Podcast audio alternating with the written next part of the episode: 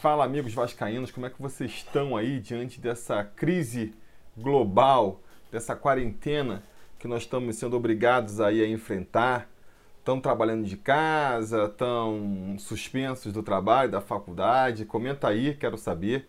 Para mim, eu admito que está sendo complicado esse período, porque eu já trabalhava de casa, né? Trabalho por conta própria, então, assim, não tem esse esquema de de parar de trabalhar, nem nada disso. A grande mudança que aconteceu para mim são que as minhas duas filhas aí de 3 anos de idade estão suspensas da creche, estão aqui com a gente. Então, você já, já imagina, né?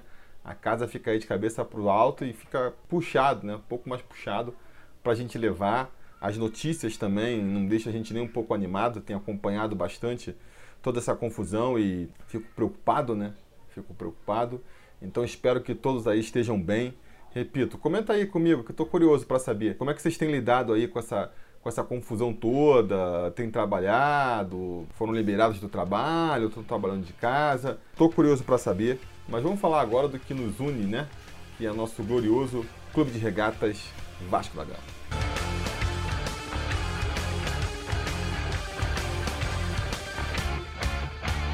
Fala, torcida vascaína, Felipe Tio de volta na área, hoje para falar como toda essa confusão global vai impactar aí na vida do Vasco, né? Como é que vai mexer com os rumos do nosso amado Clube de Regatas Vasco da Gama. Caso você esteja aí se perguntando por que eu não estou me referindo diretamente ao problema, porque eu não estou usando os termos que todo mundo usa por aí, é porque aparentemente o YouTube está bloqueando e derrubando vídeos que tratem desse assunto.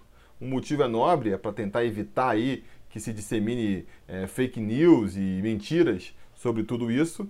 Mas então aqui para eu evitar, até porque vocês sabem do que eu estou falando, né? Não estou usando aí o termo da doença, nem do vírus, que causou toda essa crise global. Mas muito bem, como é que essa crise então vai afetar o Vasco? E aí, é, eu tenho que falar que por mais insensível que possa parecer, né? Por tudo que está acontecendo aí com o mundo, a verdade é que essa crise veio em boa hora para o Vasco. Levantei aqui os pontos de impacto sobre essa crise e a verdade é que pelo menos num primeiro momento, só traz benefícios para o Vasco essa paralisação aí da, das competições em função da crise mundial. Porque olha só, pensa comigo aqui, vamos lá, vou tentar numerar os motivos, né, os impactos que isso trouxe para o Vasco até agora. Impacto número um, a antecipação da saída do Abel Braga. O Abel Braga já estava ali se encaminhando para sair, fatalmente seria demitido ou pediria demissão mais cedo ou mais tarde, já tinha até entregue o cargo. Já tinha até entregue o cargo aí na partida contra o Goiás, né? Mas se nada tivesse acontecido, se o campeonato tivesse rolado que nem se esperava, a verdade é que o Vasco e o próprio Abel iam esperar pelo menos a desclassificação para o Goiás para ele finalmente sair do clube, né? Então, a essa altura, se as competições tivessem seguido, já estaríamos eliminados da Copa do Brasil. Agora não. A gente ganha uma sobrevida aí. Por mais que com o placar adverso do primeira partida, a gente tendo perdido por 1 a 0 para o Goiás e sabendo que a gente vai manter aí o mesmo elenco que jogou a partida da ida na partida da volta, é, o Goiás seja favorito para essa competição ainda, eu acho que a gente ganha um pouquinho de esperança, né? De poder reverter essa partida no jogo da volta agora. Se a gente tivesse jogado na quarta-feira com o Abel no banco contra o Goiás, para mim a eliminação já era certa. Era 100% de chance, sei lá, 99% de chance do Vasco ser rebaixado. Agora, com essas mudanças, com essa paralisação, com a inevitável vinda de um outro treinador, eu acho que as esperanças do Vasco conseguir essa classificação contra o Goiás, elas aumentam. Repito, o Goiás pode continuar como favorito, mas as chances já aumentam substancialmente. Eu acho que se até então as chances do Vasco conseguir a classificação eram de zero, agora a gente pode falar que são de 10, de 20%.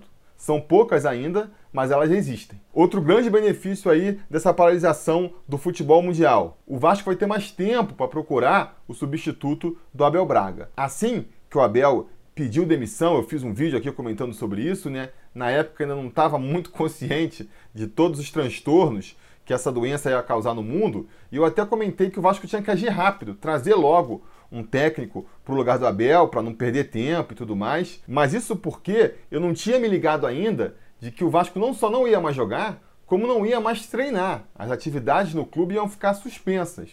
Então, com as atividades suspensas, e devem ficar suspensas por mais um tempo, sei lá, uma, duas semanas, no mínimo, acho que até mais, é, isso dá para o Vasco um tempo aí para ele ir com calma atrás desse novo treinador. Pode negociar bastante, pode avaliar bastante o mercado, pode, enfim, negociar com calma, né? Ver aí quem é o melhor perfil para esse momento no Vasco, quem cabe aí no orçamento do Vasco, negociar para ver se o cara consegue ali diminuir o valor. O Vasco vai ter todo o tempo do mundo para conseguir achar aí o substituto para o Abel. Algo que não conseguiria se não tivesse tido essa paralisação, né? O Abel ia cair depois da eliminação para o Goiás, muito provavelmente. O Vasco ia ter que correr atrás de um outro treinador para anunciar em dois, três, quatro dias, para já se preparar para o Campeonato Brasileiro. Então, com muito menos tempo, tendo que fazer na pressa, a chance de você escolher um nome ruim, a chance de você fazer um negócio ruim também, é muito maior. Então, mais um ponto positivo dessa paralisação aí. Vamos ter mais tempo para escolher o nome do novo treinador do Vasco. Outro grande benefício aí que foi até o Renato Vaz, conselheiro lá do Sobre Vasco, que me apontou e faz todo sentido. Com essa paralisação, o Thales vai ter mais tempo para se recuperar. A gente vai ter menos tempo sem o Thales no time. E por mais que o Thales tenha começado mal a temporada, não sendo o grande destaque do time, quando ele saiu, deu para ver a queda de qualidade que, que, deu no time, né? Até porque esse elenco enxuto do Vasco mostra isso. Tá ruim com os titulares? Tá pior sem eles. Por pior que o Thales estivesse, e ele estava começando a se soltar quando ele se machucou, ele é muito melhor do que o Ribamar, que entrou no lugar dele, né? Então, acho que todo mundo concorda aí a falta que o Thales faz no time. E agora com essa paralisação, que pode durar aí uns dois, três meses até, quem sabe quanto tempo o futebol vai ficar parado, são grandes as chances da gente voltar para as competições com o Thales já podendo jogar. Ou no mínimo, né? A garantia que a gente tem é que ele vai desfalcar menos o Vasco por menos tempo do que desfalcaria se essa paralisação não tivesse acontecido. Então, mais um ponto positivo dessa confusão toda aí para o Vasco. Outro benefício: o Zé Luiz Moreira, que é o novo vice-presidente de futebol, vai ter mais tempo para implementar sua filosofia no clube, vai ter mais tempo para se acomodar no clube, né? Que nem vocês estão sabendo, o Zé Luiz Moreira, o popular Zé do Táxi, vice-presidente de futebol histórico do Eurico aí, nos nove anos de oito, sei lá, de presidência do Eurico, na maior parte do tempo, o seu vice-presidente de futebol foi o Zé Luiz Moreira, muito em função do dinheiro né, que ele traz para o Vasco ali, a, a, grana que ele desembolsa do próprio bolso para pôr no Vasco, mas mal ou bem ganhou uma experiência também com esse tempo todo, né? Não seria meu nome favorito pro, pro cargo, com certeza, tenho várias ressalvas a isso, mas o fato é que ele foi o escolhido aí pelo Campelo e pelo menos ele vai ter mais tempo para pôr a casa em ordem, fazer as coisas do jeito que ele quer e tentar é, trazer uma proposta aí que mude o panorama do Vasco. Não é meu nome preferido, já disse, mas antes um cara que eu não gosto com pelo menos tempo para trabalhar do que esse mesmo cara tendo que fazer tudo às pressas, tendo que correr porque o campeonato está rolando enquanto ele está se aclimatando no clube. Então ele vai ter tempo para chegar, para fazer as mudanças que ele acha que são cabíveis, para trazer um técnico que seja alinhado com a sua filosofia e principalmente, né, para tentar trazer esse aporte financeiro que ele vai trazer para o clube aí. Acho que ele vai trazer um dinheiro para o clube sim, porque de outra maneira não veria por que o Campelo botaria ele como vice-presidente, ainda mais com carta branca para fazer o que ele quer, como parece que é o caso. É porque ele vai trazer um dinheiro para o Vasco sim, que nem já disse antes, não necessariamente por investimento, não acho que vai ser um investimento, um patrocinador, acho que vai ser um empréstimo mesmo. Empréstimo do, do bolso dele, ou então de, de amigos, empresários portugueses, né? Dizem que ele estava em Portugal justamente para captar esse dinheiro, mas vai ser empréstimo. É aquela coisa que a gente já está acostumado, né? Está emprestando hoje para daqui a um ano, dois, estar tá pagando ali com juros e correção monetária. Não é uma solução ideal também, mas é a solução que se apresenta agora. Estamos mais uma vez vendendo o almoço para comprar a janta. Então que pelo menos isso aí consiga fazer com que a situação financeira no Vasco atualmente fique um pouco menos caótica, né? Que se consiga colocar os salários em dia aí, para quando o futebol voltar, o elenco do Vasco está com menos esse problema aí para resolver, né? Ter menos essa questão de atrito aí entre elenco e diretoria, vamos dizer assim. E aí você pode dizer, pô, Felipe, mas o que, que adianta? De um lado vai ter o Zé Moreira voltando aí, injetando esse dinheiro, e do outro o Vasco vai perder um monte de recursos, porque não vai ganhar o dinheiro da televisão, vai demorar mais para ganhar dinheiro de televisão, ganhar, demorar mais para ganhar dinheiro de premiação, e tem que pagar os funcionários, vai ter um colapso aí financeiro. É verdade. Tem essa questão também que muita gente tem falado aí, né? O impacto financeiro e econômico que essa crise vai causar no futebol, que vai causar na, na economia mundial, na verdade. Mas aqui a gente está tratando do futebol. É um problema grave, é um problema que a gente não sabe ainda qual vai ser o tamanho, mas é um problema que envolve todo mundo, não é um problema exclusivo do Vasco. É um problema que todos os clubes do mundo e aqui do Brasil vão enfrentar e que vai ter que envolver aí uma ajuda externa. Vai ter que ter uma ajuda do governo, vai ter que ter uma ajuda da CBF, se for o caso. A CBF está sentada em dinheiro lá, de repente vai ter que usar essa ajuda para ajudar os clubes. E aí todos se beneficiam por igual. Então é um caso em que o Vasco, por estar tá tão zoado, acaba se aproveitando mais. Sabe aquela coisa de que o gramado ruim, cheio de buraco, com grama alta, acaba nivelando o jogo para baixo? Pois é, serve de comparação para esse caso agora clubes que estavam financeiramente melhor estruturados, com tudo já planejadinho, vão sentir mais o baque aí. De de repente ter um recurso que eles estavam contando que ia entrar e não entra mais, um fluxo de caixa que eles estavam contando e que não vai ter. Eles com certeza vão sentir mais o baque. O Vasco, que já estava numa zona, não tinha fluxo de caixa nenhum, não tinha dinheiro nenhum entrando, vivia um drama completo, acaba se beneficiando mais, porque de bagunça em bagunça o Vasco já estava uma confusão mesmo. Então, assim, já ia estar tá confuso financeiramente para o Vasco, com crise ou sem crise. A crise, pelo menos, abre a possibilidade aí de vir uma ajuda externa para beneficiar um pouco mais o Vasco. Do que, que eu estou falando? Por exemplo, fala-se no governo federal suspendendo aí as parcelas do Profut por um tempo, enquanto as coisas não voltarem ao normal. É uma medida que me parece sensata, né? já que os clubes vão deixar de ganhar dinheiro, vai ser mais complicado de pagar o Profut. Agora, o Vasco já não estava pagando o Profut antes. Então, assim, se não tivesse rolado a paralisação, o Vasco muito provavelmente ia deixar de pagar as próximas duas, três parcelas do Profut de qualquer jeito. Pelo menos com essa crise acontecendo e o governo aí dando essa anistia, dando essa suspensão de dois, três meses para o Profut, esses dois, três meses não vão virar dívida, que pode causar penhora, que pode causar um monte de problema lá na frente. Então o Vasco não deixa de se beneficiar em função disso. Quer ver outro benefício que o Vasco tira de toda essa confusão? A questão da preparação física, da preparação técnica e do planejamento para a temporada. Clubes que estavam com toda essa questão muito mais engatilhada, já estavam preparados. Não, a gente vai começar devagar aqui em janeiro, sobe um pouco mais a cobrança em fevereiro, para em março já está crescendo, é uma curva que a gente vai crescer para estourar lá em setembro, outubro, que vai ser do auge da temporada. Quem estava com esse planejamento aí quebrou a cara agora quebra as pernas aí com essa paralisação, porque os clubes, repito, eles não estão só deixando de jogar, estão deixando de treinar também. E por mais que a gente esteja vendo aí os atletas mantendo a forma em casa e tentando quebrar o galho dentro das suas quarentenas, nunca é a mesma coisa, né? Nunca é a mesma coisa. Então, quando o futebol voltar, que a gente nem sabe em que momento vai ser, nem em que situação vai ser, vai estar tá todo mundo começando do zero de novo, entendeu? E como o Vasco começou muito mal essa temporada, estava ali sem padrão tático nenhum e padrão físico também não parecia estar tá tendo, o trabalho realmente estava sendo muito ruim, a gente já estava vendo a diferença do Vasco para outras equipes, agora com essa parada não. Volta tudo pro zero, todo mundo começa do zero de novo e o Vasco vai ter mais uma chance aí de começar de igual para igual e não ficar tão para trás depois. Então, assim, por mais que seja injusto até, né, a gente ver, acaba que o Vasco vai se beneficiar mais dessa parada de que clubes que estavam mais organizados e com um planejamento melhor e não previam aí essa parada que, pô, quem é que poderia prever, não é mesmo? Mas aqui a gente já está entrando numa seara que é mais da ilação, né, da projeção. São vantagens ou desvantagens que a gente não tem como medir muito bem agora, porque a gente não sabe a extensão ainda dessa crise e quanto tempo de paralisação essa crise vai causar. A gente não sabe, por exemplo, quanto tempo vai levar do fim da quarentena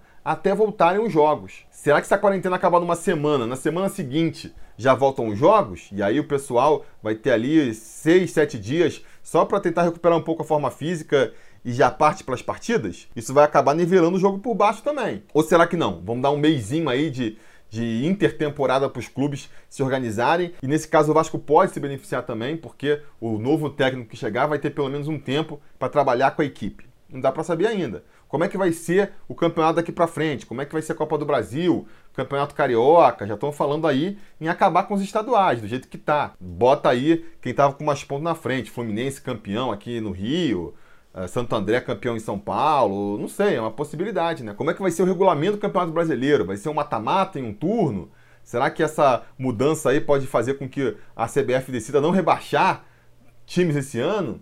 Não sei, é uma possibilidade, né? Eu, particularmente, fico na torcida aqui para que se aproveite essa crise, para que o futebol brasileiro finalmente se adeque aí ao, ao, calendário mundial, né? E faça o Campeonato Brasileiro começando no segundo semestre e terminando no primeiro semestre do ano que vem. Sincronizando, portanto, com o resto do calendário mundial. É um dos problemas que muita gente aponta aí no, no, futebol brasileiro atual e que acho que essa crise poderia ajudar a consertar, né? Porque aí, com o Campeonato Brasileiro começando só lá em julho, agosto, teria bastante tempo aí para resolver todo esse problema de saúde, para os times poderem voltar a se apresentar nos seus clubes e aí ainda um tempo para o time se entrosar ali com o treinador e voltar a ter forma física e voltar a treinar na parte tática também. E aí, se fosse o caso, né, se, se, a, se a coisa se resolvesse mais rápido do que a gente imagina, vamos supor que daqui a um mês já esteja tudo voltando ao normal, as equipes já estejam se apresentando e o futebol já pode voltar. Beleza, o que a gente pode fazer? Pega essas datas aí que faltam até julho, agosto, quando começaria o Campeonato Brasileiro, para terminar estadual, para dar prosseguimento à Copa do Brasil. E lá em agosto começava o Campeonato Brasileiro já alinhado com o resto do mundo. Não acho que isso que vai acontecer, né? É mais uma torcida do que uma expectativa, mas fica aí a sugestão. Por que não, finalmente, passar para esse modelo? Enfim, só para terminar esse vídeo aqui com um ponto negativo, né? Já que eu só falei coisa positiva dessa parada até aqui, um ponto negativo que pode acontecer caso essa paralisação dure bastante tempo, e que a gente já está meio que vendo isso sendo articulado por aí, é o uso dessa paralisação para motivos políticos. Para, por exemplo, adiar as eleições do Vasco. Né? O pessoal estava até brincando, circulou muito aí nas redes sociais uma brincadeira com um comunicado do Campelo falando que por causa da crise as eleições do Vasco iam ser adiadas para 2023 surgiu como piada, mas a gente sabe, toda piada tem um fundo de verdade, né? E eu tenho medo de que a eleição do Vasco possa ser adiada que, por exemplo, a resposta histórica aí pode ser adiada, que o Conselho de Beneméritos use toda essa confusão aí como desculpa para não voltar, para não convocar a Assembleia Geral a tempo das eleições, e aí a gente tem mais um ano de eleição indireta no Vasco. O próprio cadastro dos sócios votantes, né, estão fazendo aí um levantamento para ver se não tem fraude, se não tem erro. Parece que o Campelo já sugeriu que se suspenda essa comissão em função de toda essa crise. É algo para deixar a gente aí com a orelha em pé também. Então vamos acompanhar. Essa parte política dá sempre para esperar o pior e eu espero que não se aproveitem de toda essa confusão para tentar manter o Vasco no atraso. É uma preocupação também. Mas que nem eu já disse lá no começo do vídeo, essa parte toda aí já é mais relação, é a gente querendo bancar aqui, mandinar e tentar prever o que vai acontecer no futuro. É muito mais chute do que qualquer outra coisa, né? E se isso é sempre complicado de se fazer, ainda mais no momento como esse que a gente vai atravessando, que é um momento inédito na história do mundo, onde ninguém pode dizer exatamente o que, que tem que ser feito e o que, que vai acontecer daqui para frente. O que a gente pode festejar é que pelo menos nessas consequências imediatas aí, né, foram todas benéficas para o Vasco. Vamos torcer para o Vasco se aproveitar delas para quando o futebol voltar, o Vasco voltar melhor, porque está precisando, está precisando muito. Beleza? Isso era o que eu tinha para dizer por hoje. Diga nos comentários o que, que vocês acham de tudo isso. Vocês veem outros pontos positivos, veem pontos negativos dessa parada? Diga nos comentários. Quero saber também, posso ter esquecido de alguma coisa. No mais, fica aquele pedido de sempre, né? E reforçado. Se você não assina o canal, aproveita para assinar agora, aproveita para dar o like, ligar o sininho de notificações, comentar aí de baixo, para o YouTube saber que você quer ser notificado quando tiver vídeo novo aqui no canal, porque não sei, não sei como é que vai ser o ritmo de atualização aqui do canal com toda essa confusão acontecendo, né? Tô aproveitando para trabalhar em projetos paralelos aqui do Sobre Vasco. Quem acompanha a gente lá no Twitter ou no Instagram já tem uma ideia do que pode estar tá vindo por aí, né? Soltei ali uns teaserzinhos, então se você não acompanha, aconselho que faça isso. Procura lá no Twitter pelo arroba Sobre Vasco ou então no Instagram pelo arroba sobrevasco underline oficial e ver os últimos vídeos que você vai entender o que eu tô falando. No mais, galera, vamos se cuidar aí, vamos se preservar. A barra tá pesada, o momento é difícil, mas tudo isso vai passar e a vida vai voltar a ficar normal. Beleza? Esses são meus votos e a gente vai se falando.